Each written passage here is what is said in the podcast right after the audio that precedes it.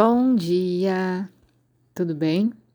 Hoje eu quero fazer uma reflexão sobre tudo que a gente viu uh, e está aprendendo sobre a Ayurveda, sobre a parte técnica do Ayurveda, sobre a mente, sobre os subdoshas, sobre os doshas, sobre como a alimentação interfere no nosso dia a dia.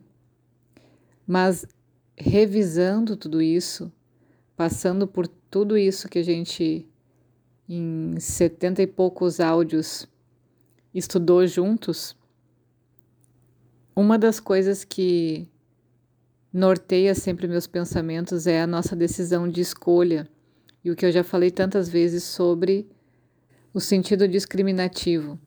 Saber se algo realmente contribui para a minha evolução, contribui para a minha preguiça, contribui para que eu goste menos de mim, contribui para que eu goste mais de mim. Tudo está envolto dessa decisão, do que a gente fala tantas vezes uh, do livre-arbítrio, né?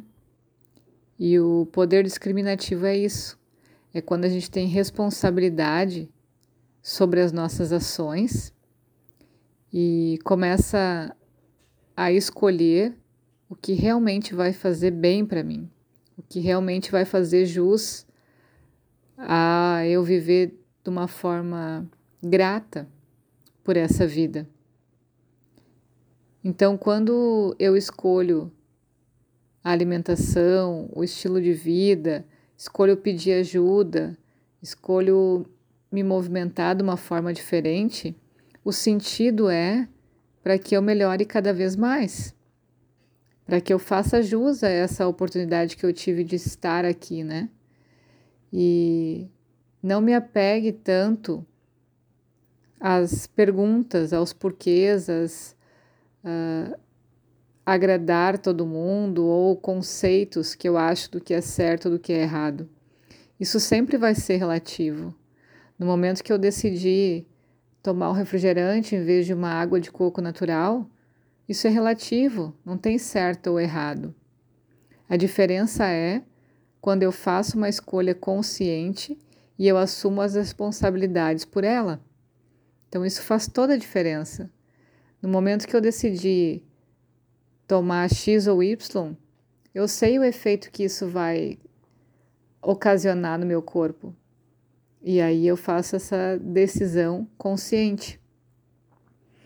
Eu ouvi recentemente uma uma fábula, uma história que conta mais ou menos assim.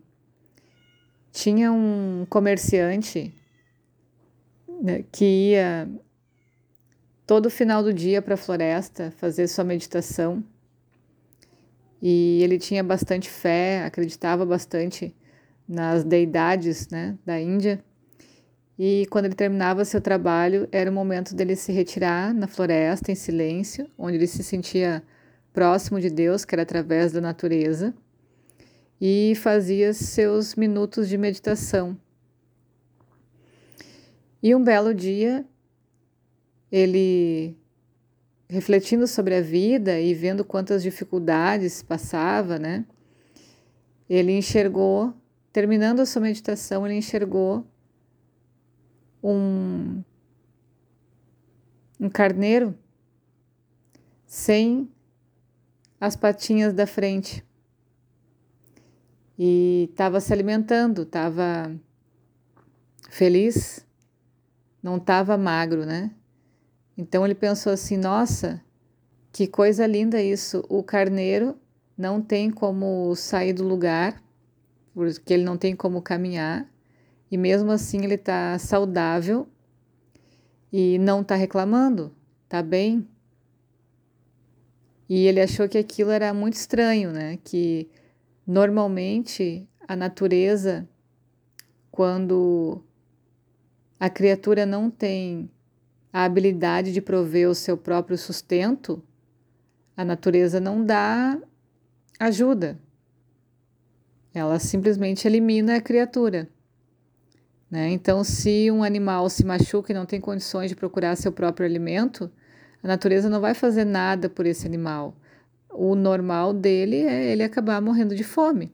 Isso faz parte da natureza.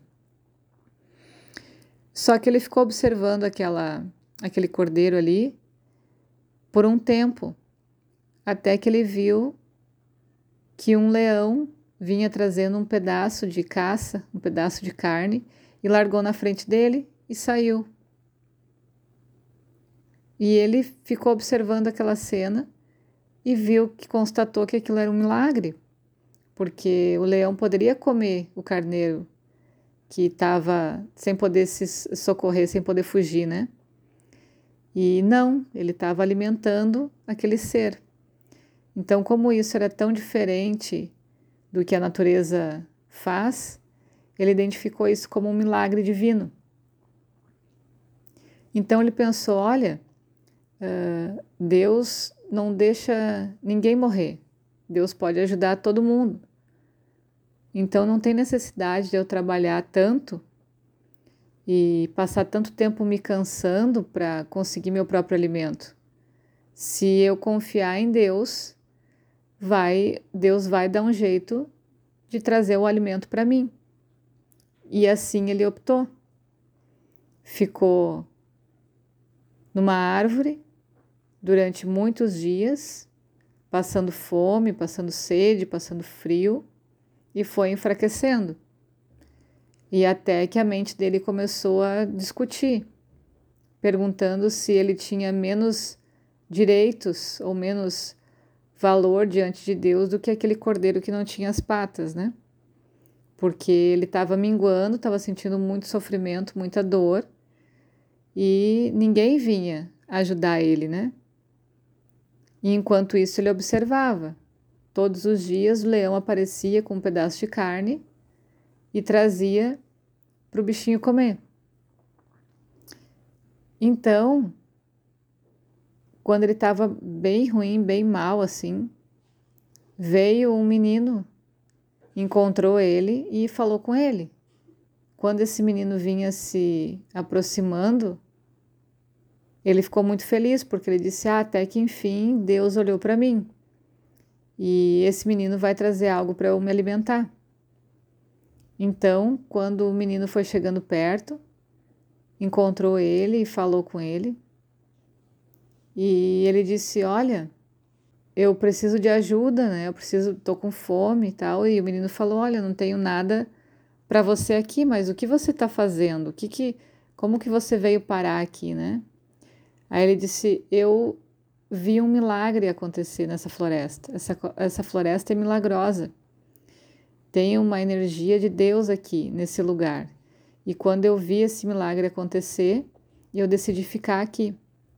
E ele contou, contou para o menino que ele viu o bichinho sem patas, o leão trazendo comida para ele.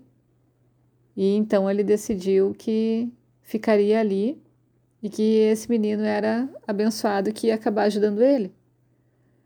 Aí o menino disse: Olha, eu não tenho nada para você, eu posso lhe ajudar, mas eu não tenho nada aqui, né?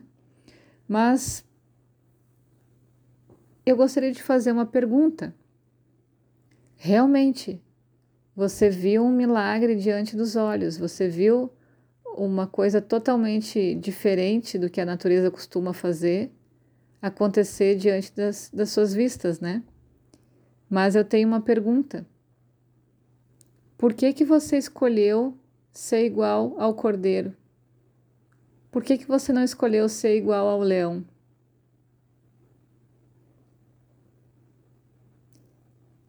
E aí, quando eu particularmente ouvi essa história assim,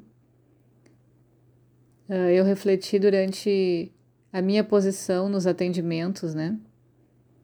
E que a minha, a, o tipo de visão que eu apresento, assim, e que é natural do meu sentido de viver, assim, do, do que eu acho que é certo, é justamente isso.